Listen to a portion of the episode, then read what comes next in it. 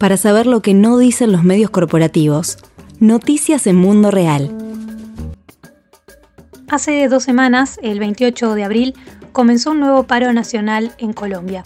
Desde entonces hay movilizaciones masivas en las calles donde mujeres, jóvenes, organizaciones indígenas y afrodescendientes son protagonistas. El Comité Nacional del Paro anunció una nueva jornada de movilización para este miércoles 12 de mayo, en la que se espera que participen miles de organizaciones y personas. Desde los medios comunitarios y alternativos venimos denunciando desde hace mucho tiempo la actitud autoritaria del gobierno colombiano, pero ahora con las escenas de ataques y represión contra manifestantes que se han viralizado a través de miles de videos e incluso transmisiones en vivo por redes sociales, la comunidad internacional y los medios masivos de comunicación no pueden seguir permaneciendo ajenos a lo que ocurre en ese país. El despliegue militar ordenado por el presidente Iván Duque en varias de las principales ciudades, como Bogotá, Medellín o Cali, le han dado una nueva magnitud a la ya presente militarización, paramilitarización y gobernanza que ejercen las fuerzas policiales y militares.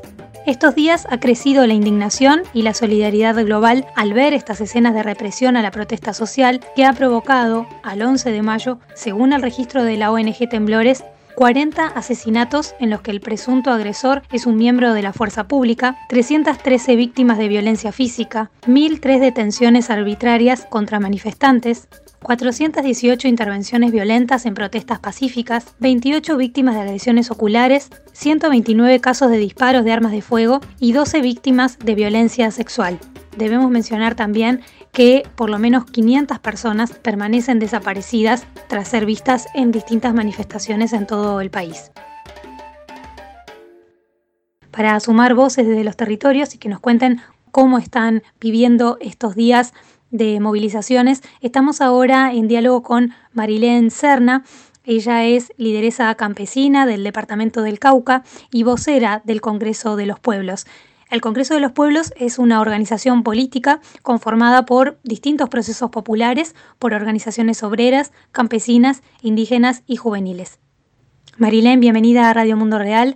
Bueno, contanos cómo han transcurrido estos 14 días de movilización en el departamento del Cauca. Bueno, esta convocatoria, este gran nacional, pues no, no lo habíamos proyectado de semejante manera. Nosotros venimos de una convocatoria el 21 de noviembre de 2019 antes de la pandemia, cuando pues también se volcaron a las calles millones de personas a protestar por la difícil situación económica, social, eh, la reactivación del conflicto armado, la no implementación de los acuerdos de paz, cierto, una serie de problemáticas muy agudas que tenemos en las distintas regiones del país y fue una movilización sin precedentes. Bueno, se dice que esa movilización del 21 de noviembre del 2019 superaba una gran movilización que hubo el 14 de septiembre de 1977. Entonces, eh, eso, eso se mantuvo, se mantuvo durante un tiempo, pero después vino la pandemia y opacó todo, ¿no? A pesar de eso, pues durante la pandemia se, hicieron grandes movilizaciones también, pero pues obviamente por el aislamiento, pues no tuvieron como esa magnitud tan grande. Se retoma la movilización el 28 de abril y es una movilización multitudinaria, es muy grande tiene una característica muy especial y es que salen muchos sectores de la sociedad que no hacen parte del movimiento social. Estamos acostumbrados generalmente a que quienes nos movilizamos somos los sectores organizados, los quienes hacemos parte de las grandes plataformas organizativas en Colombia, pero esta vez se movilizaron jóvenes en las calles, la gente en los barrios, en las comunidades campesinas más pequeñas, se hicieron actividades en los pueblos y todo esto comenzó con una gran movilización el 28 de abril, pero se prolongó en la noche con lo que acá llamamos el cacerolazo, las barricadas, los velatones, y empezamos a ver un fenómeno de que durante todas las noches había muchísimas actividades en todo el país. Luego esto se afianza el primero de mayo a pesar de que las centrales obreras dijeron que la movilización era virtual, la gente salió pues a las calles y entonces pues se afianza. Es que a partir del 3 de mayo lo que pasa es que se vuelcan a las carreteras y a las ciudades el campesinado. Si bien el campesinado, el movimiento indígena, el pueblo negro estaba participando en las grandes movilizaciones, ya estos sectores salen a las ciudades y a las carreteras para quedarse, es decir, para empezar a cerrar las carreteras y cerrar las vías y esto pues afianza mucho el paro. Todo esto pues como simultáneamente a una represión brutal que empieza pues con reprimir cualquier expresión, un grupo de jóvenes en una esquina, un grupo de mujeres haciendo una olla comunitaria, o sea, cualquier expresión comunitaria era reprimida por la policía y en esta semana empiezan a aparecer estos escuadrones de gente armada dentro de carros de vehículos lujosos, con vidrios oscuros, con armas eh, de largo alcance, a atacar pues eh, los diferentes espacios de movilización y demás. Entonces, la situación de derechos humanos se ha puesto profundamente delicada, se ha puesto muy grave. Pues la movilización continúa, ¿no? La gente sigue en la movilización, sigue saliendo más gente, ya todas las comunidades por iniciativa propia empiezan a organizar sus vehículos y a salir a las calles y a las carreteras. Y viene un momento en esta semana y es el llamado que hace el gobierno nacional pues para una negociación. Llama al Comité Nacional de Paro, que fue el que pues inició toda esta convocatoria, pero que claramente hoy día ya no representa a toda la gente que está movilizada, porque hemos dicho que han salido muchos sectores que no hacen parte de ningún proceso organizativo. Entonces nosotros como Congreso de los Pueblos, como varias organizaciones, propusimos que para escuchar a toda esa gente que no está organizada, pero que tiene ciudades y una gran inconformidad, estableciéramos lo que son las asambleas populares, las cuales pues, están cursando en este momento. Hay muchísimas asambleas populares en este momento a lo largo y ancho del país y se espera muy pronto tener una gran asamblea nacional.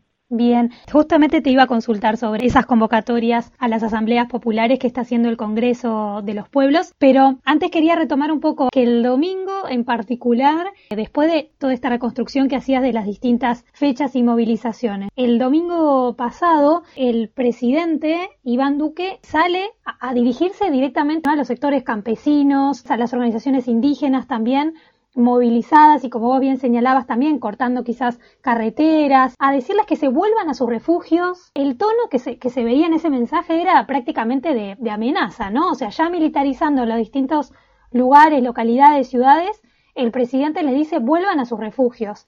Y después de esto es que hace también la reunión con el Comité Nacional de Paro. Digo, ¿cómo se leen estos mensajes? El gobierno tiene tres mecanismos para tratar de acabar con la movilización. El primero es ese, ¿no? Como decirle a la gente, váyase a su territorio, porque si usted se sale y se queda acá, pues está corriendo un alto riesgo, que es una clara amenaza y es una clara advertencia de la intencionalidad de represión que ellos tienen. Y no solo intencionalidad, sino pues una realidad. La segunda es tratar de desmovilizar a la gente a través de la reunión de ese Comité Nacional de Paro, que si bien algunos procesos estamos ahí, claramente no representa a todo el mundo. Si se llegase a hacer un acuerdo entre el gobierno y ese comité nacional, lo más seguro es que se irán a la casa algunos sectores, pero muchos, muchos, muchos sectores se van a quedar en movilización. Y la tercera, pues es la represión, es la muerte, es la judicialización, es el encarcelamiento, es la desaparición forzada, es las violaciones sexuales, todo lo que ha venido pasando en estos días de parte de eh, la policía, del ESMAD, del ejército y de las fuerzas militares que tiene el gobierno en las calles hoy día. Entonces hay una intencionalidad de acabar con esta situación, más no de escuchar qué es lo que se propone, qué es lo que se quiere, por qué los jóvenes hoy están en las calles, por qué el campesinado, por qué las amas de casa, por qué la gente hoy se está movilizando. O sea, no hay una intencionalidad de escuchar qué es lo que por qué se, está dando este paro nacional, sino es desmovilizar y desmontar el paro a, costa pues de demagogia, de convencimiento, de amenaza, pero también de instalación de una mesa de negociaciones con un grupo, sobre todo de centrales obreras, que básicamente, hay que decirlo claramente, no tienen mucha gente en las calles. ¿Cierto? la forma como las centrales obreras están participando es en las grandes movilizaciones que tienen duración de un día, mientras que nosotros el campesinado los pueblos indígenas, el pueblo negro y otra gente, pues llevamos ya dos semanas en las calles, en las carreteras de manera permanente. No queremos quitarle el valor a la interlocución que tiene el Comité Nacional de Paro, pero fundamentalmente tenemos que buscar el mecanismo de que otros sectores que están movilizados lleguen a esos espacios para poder interlocutar con el gobierno nacional. Marilén, justamente hablando de, de los reclamos, de las exigencias, de las reivindicaciones que hacen eh, todos estos colectivos que están movilizados y así también como vos decías, ¿no? Estos y nuevos actores sociales que, también hay que escuchar, obviamente, que están allí en las calles. Al principio lo, eh, del paro, aquel 28 de abril, hacia afuera o los medios masivos de comunicación también, sostenían que ese paro era por la reforma tributaria. Entonces, una vez que Duque, bueno, baja o retrocede un poco en, en, la propuesta de la reforma tributaria, dicen, bueno, ya está, ¿no? Se, se acabó el paro, ¿para qué más? Pero en realidad ese mismo primer paro del 28 de abril tenía otras reivindicaciones que incluían cuestiones como una reforma agraria, y parar la aspersión por eh, glifosato, desmilitarizar, ¿no? No solo se pedía no a la reforma tributaria. ¿Qué nos podés decir hoy de las reivindicaciones que también han pasado dos semanas y se han sumado más? ¿Cómo podemos contarle a la audiencia también esto? ¿Por qué están luchando y movilizados en las calles hoy? Bueno, sí, la reforma tributaria era uno de los temas fuertes que logró pues articular a mucha gente, ¿no? Era una reforma pues bastante regresiva para los derechos de la población y eso pues como que nos juntó a todos, como que nos metió a todos en la misma problemática y hizo que todo el mundo saliera. Pero bueno, primero es que quiere decir que esa reforma tributaria no se ha caído totalmente. Hay la intención del gobierno de, redactar un nuevo contenido y pues estamos muy alerta de, de, ese nuevo contenido porque seguramente flexibilizará algunas cosas, pero la esencia es muy seguro que queda. Primero es eso. Y segundo, pues hay otras problemáticas. Por ejemplo, se viene con muchísima fuerza la problemática de la violación a los derechos humanos en el marco del paro nacional, que es una bandera que todo el mundo está con ella en la mano. Es decir, bueno, ¿qué pasa con las personas desaparecidas? Son más de 500 personas que están desaparecidas en el marco del paro. Son mucha gente en los hospitales con heridas, hay gente judicializada, los muertos, ¿cierto? ¿Qué pasa con esto? Esa es una bandera muy importante. Y hay otra bandera que surge y es que ya estaba también es la reforma a la salud. Es un proyecto de ley 010, está en el Senado en este momento y que nuestro senador Alberto Castilla está liderando ese debate. Es una reforma a la salud profundamente regresiva, donde le entrega el manejo de la salud a multinacionales, donde le entrega el manejo de los servicios de salud a los grandes empresarios colombianos, ¿sí? y donde privatiza aún la salud, deteriorando aún más todavía la red pública. ¿sí? Y donde ese tema de los copagos, o sea, los aportes económicos que hay que hacer para recibir la atención médica, a pesar de que yo tenga un régimen donde yo tengo que pagar mensualmente mi afiliación de salud, pues son cada vez más altos. O sea, tienen una serie de restricciones que hacen cada vez que sea un negocio la salud más no un derecho. Entonces, ese es un tema que tiene mucha fuerza en este momento. Hay otro tema que es la renuncia del presidente Duque y su gobierno, que pues también es una bandera que está muy latente, que sabemos que es complejo, que es difícil, pero que la gente la tiene ahí. Definitivamente con una consigna que se llama que caiga el mal gobierno, que pues está muy posicionada en este momento a nivel nacional. Y el otro tema es el uso del glifosato, muchos, muchos del campesinado que ha salido a las carreteras, pues son gente que ha tenido que entrar en el tema de los cultivos de uso ilícito. Y están protestando porque el gobierno piensa que va a resolver el problema de los cultivos con la aplicación del glifosato en las fumigaciones y todos sabemos que eso no va a ser así. Esas son como las principales banderas que se están moviendo en este momento. Mm, está claro. Y por un lado decir que, eh, bueno, desde el Coordinador Nacional Agrario, por ejemplo, que llevan adelante esta consigna eh, que caiga el mal gobierno, de hecho habían anunciado que el límite, digamos, para el gobierno era el 19 de mayo. O sea que de aquí a una semana también hay que ver, ¿no? Cómo, cómo avanzan también las movilizaciones y sin duda también la respuesta por parte del Estado eh, con esta avanzada en la, en la represión tan brutal, ¿no? Que digo, desde muchos lugares a veces se habla de parece eh, una guerra, pero no es un, ya no es una guerra. Digo, Colombia ya no vive esa guerra que tuvo años atrás, entre otras cosas porque hay un acuerdo de paz que no se cumple, pero que está, está vigente. Entonces, ¿cómo definirías vos hoy la situación de Colombia? Bueno, yo creo que en Colombia ha habido históricamente un conflicto social y armado, ¿sí? Incluso nosotros hablamos de conflicto político y conflicto económico por la gran desigualdad, por la marginación, la desigualdad económica de oportunidades, de tenencia de tierra, de acceso a servicios, a derechos, eh, la exclusión de la mayoría de la población colombiana en la toma de las decisiones, esas restricciones en la participación política, ese, digamos, imposibilidad de acceso a los derechos básicos como la salud, la educación, la alimentación. Entonces hay un conflicto social que ha degenerado en un conflicto armado. la confrontación armada en Colombia tiene unas eh, raíces eh, sociales, económicas, y por eso se han levantado en armas estos grupos insurgentes que han dado una guerra durante más de 60 años, incluso sin hablar pues del pasado. Entonces hoy día, digamos que el gobierno ha intentado que el conflicto armado se apague a través del acuerdo de paz, pero implementando solo una partecita del acuerdo de paz, que es la desmovilización y la reintegración a la sociedad de los excombatientes. Y a eso le ha metido, le ha metido como fuerza, le ha metido esfuerzo. Claro, también hay muchos excombatientes que, que se han sido asesinados, ya casi 290. Entonces, el gobierno lo que quiere es como apagar ese fuego, ¿no? Como echarle agua, una candela que está encendida, que es ese conflicto armado, pero el conflicto social está intacto, es decir, incluso los temas que quedaron en el acuerdo de paz, que son el tema de la reforma rural integral, el tema de la participación política, la sustitución de cultivos de uso ilícito, los derechos de las víctimas, entre otros, pues no se han resuelto, o sea, no han cumplido los compromisos. Mira, cerca de 100.000 familias firmaron un pacto de erradicación de los cultivos de uso ilícito, obviamente a cambio pues de que el gobierno invierta económicamente en esos territorios que están con los cultivos.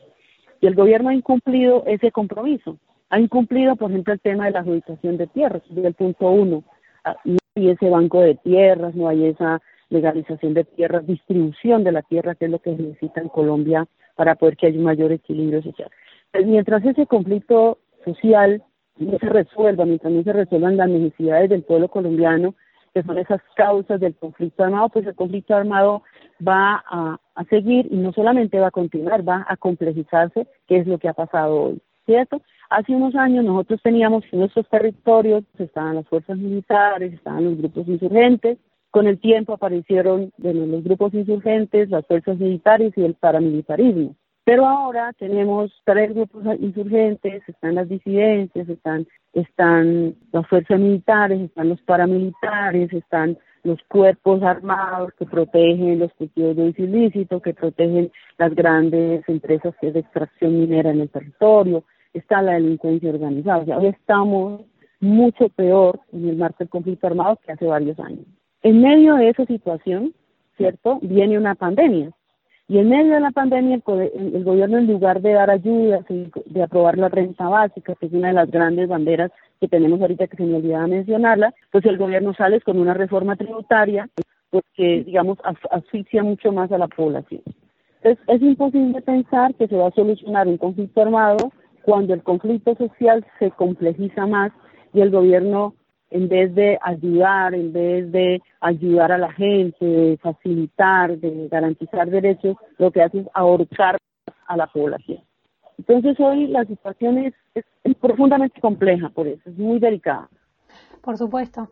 Y en ese sentido, proyectando en los próximos días, bueno, decíamos, este miércoles 12 de mayo va a haber una nueva movilización, hay, hay un, bueno, eh, decíamos, están en movilización permanente, pero hay una convocatoria a hacer un nuevo paro nacional, a salir a las calles. ¿Cómo lo van a vivir allí en, en Cauca? ¿Cómo se están organizando? ¿Qué, ¿Qué perspectivas ves para este 12 de mayo? Bueno, nosotros tenemos claro que el gobierno cree, el gobierno está, diciendo que la movilización ya está en y que ya va para abajo. Nosotros consideramos que no, que la movilización está en ascenso, porque están llegando nuevos sectores, están saliendo nuevos sectores a la movilización. Pero hay un pulso político. El gobierno intentó dialogar ayer con el Comité Nacional de Paro, no hubo ningún acuerdo, ¿cierto? El gobierno está, está cerca que la forma de atender este paro nacional es a través de la represión y piensa que por la represión que ha ejercido, eh, la gente está asustada y la gente se está regresando al territorio. Entonces hay un pulso político en este momento de quién tiene más fuerza. Y nosotros creemos que salimos masivamente a las calles en definitivo a poner en alto, ¿cierto? a elevar el perfil del paro nacional y vamos a poder eh, hablar con el gobierno en unas nuevas condiciones. Nosotros aquí estamos, nosotros somos campesinos, estamos 1.500 campesinos aquí en este lugar, estamos en las afueras de una ciudad y hemos caminado ayer y hoy casa a casa todos los barrios que están en este sector, invitando a la gente a la movilización. Estamos totalmente seguros que Colombia va a salir a las calles masivamente y que vamos a poner otro pulso a favor del paro nacional al gobierno nacional. ¿sí? Ya son 15 días de movilización y si mañana salimos fuerte a las calles, si logramos ir concretando esas asambleas populares y tenemos unas vocerías construidas más democráticamente, si tenemos unos pliegos de peticiones construidos entre todos y todas, vamos a tener la fuerza para un nuevo momento de negociación y de presión al gobierno nacional. Bien, por último, entonces, coméntame un poco eh, la propuesta justamente de estas asambleas populares. De hecho, se puede ver en las redes sociales del Congreso de los Pueblos las distintas convocatorias que están haciendo eh, a esta participación plural, diversa, amplia, incluyente y con participación directa, ¿no? ¿Cuál es la propuesta de las asambleas populares? ¿De qué, qué hacer allí? ¿Cómo se van a recoger? ¿Si salen propuestas de allí? ¿Hacia dónde? Bueno, primero decir que las asambleas populares son la oportunidad de que los movimientos sociales, que tenemos las estructuras organizativas y todo eso, abramos las puertas y abramos los canales de participación y de escucha a nuevos sectores de la sociedad que hoy están movilizados. Ese es el objetivo más importante. Es como decir, los jóvenes, las amas de casa, hacia la gente del común que está movilizada, ¿cierto? Tenga un espacio para ser escuchado y para que sus propuestas queden recogidas en un lo que podríamos decir que podría surgir un gran pliego nacional. Eh, lo vamos a hacer en los lugares de concentración. Es decir, no podemos irnos para la casa y volver a la Asamblea Popular. Hay que hacerlo ya en donde estamos. Entonces hoy hay cientos de asambleas en las carreteras, en los barrios, en los lugares donde la gente sale por las noches a hacer su chocolate o hacer, a encender las velas o hacer la olla comunitaria. Ahí se están haciendo estas asambleas populares bajo tres preguntas. Primero, por qué nos movilizamos, qué son las problemáticas, qué proponemos, ¿cierto? Y si estamos de acuerdo o no que con este gobierno hay que negociar. Porque mucha gente está diciendo que lo que quiere es que, este gobierno caiga. O sea, que este gobierno, con este gobierno no es posible negociar nada porque no tiene capacidad, no tiene poder, eh, no tiene eh, voluntad política, ¿cierto? Está totalmente deslegitimado. Entonces, esa pregunta también está entre las asambleas populares. La idea es que con eso se hagan asambleas un poco más grandes, ya sean municipales o departamentales, y posteriormente una asamblea nacional, que, donde surgirá, uno, la, respuesta si negociamos o no con este gobierno. La, la, la segunda pregunta es cuáles son las problemáticas, la tercera las propuestas y cuatro, nosotros queremos también enriquecer ese espacio de representación, o sea, nuevos voceros, nuevas voceras, nuevos liderazgos que oxigenen este liderazgo nacional que estamos ya hace muchos años, donde hay muchísimos jóvenes, sí, pero de todas maneras se necesita esos nuevos sectores de la sociedad hagan parte de este ejercicio nacional. Muy bien. Eh, Marilén Serna, lideresa campesina en el departamento del Cauca, vocera también del Congreso de los Pueblos. Te agradecemos muchísimo este contacto con Radio Mundo Real.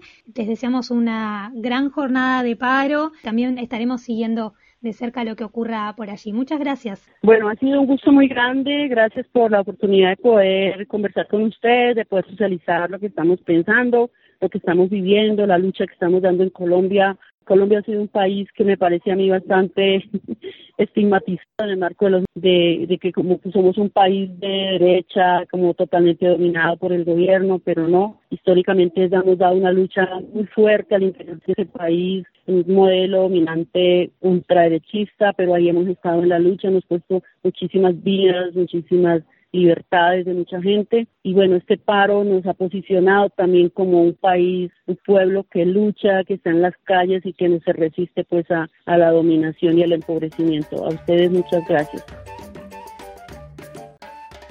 Para saber lo que no dicen los medios corporativos, noticias en Mundo Real.